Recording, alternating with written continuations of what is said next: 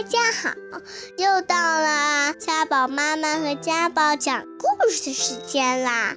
欢迎大家收听家宝妈妈讲故事。中华成语故事：入木三分。王羲之是我国历史上最有名的书法家。因为他曾经做过右军将军，所以人们又常常称他为王右军。王羲之的书法秀丽雄奇，达到了炉火纯青的地步，这和他从小刻苦练习是分不开的。他十二岁时，在父亲的枕头下面看到一本写字笔法的书，就偷偷拿出去读。不到一年，他的书法便大有长进。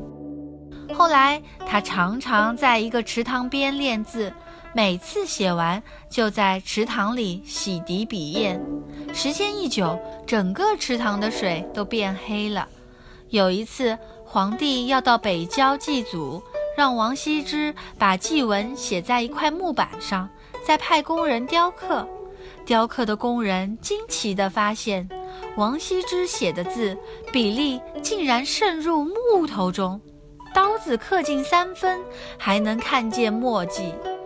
哇，太神奇了！竟然墨可以渗入木头当中啊！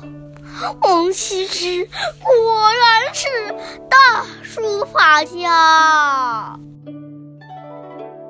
入木三分就是由上面的故事概括出来的。原来形容书法用笔有力，后借喻见解，议论深刻，能切中要害。如果你还想听我们的更多的故事，欢迎大家关注微信订阅号“家宝妈妈讲故事”，我在那儿，我等着你哦。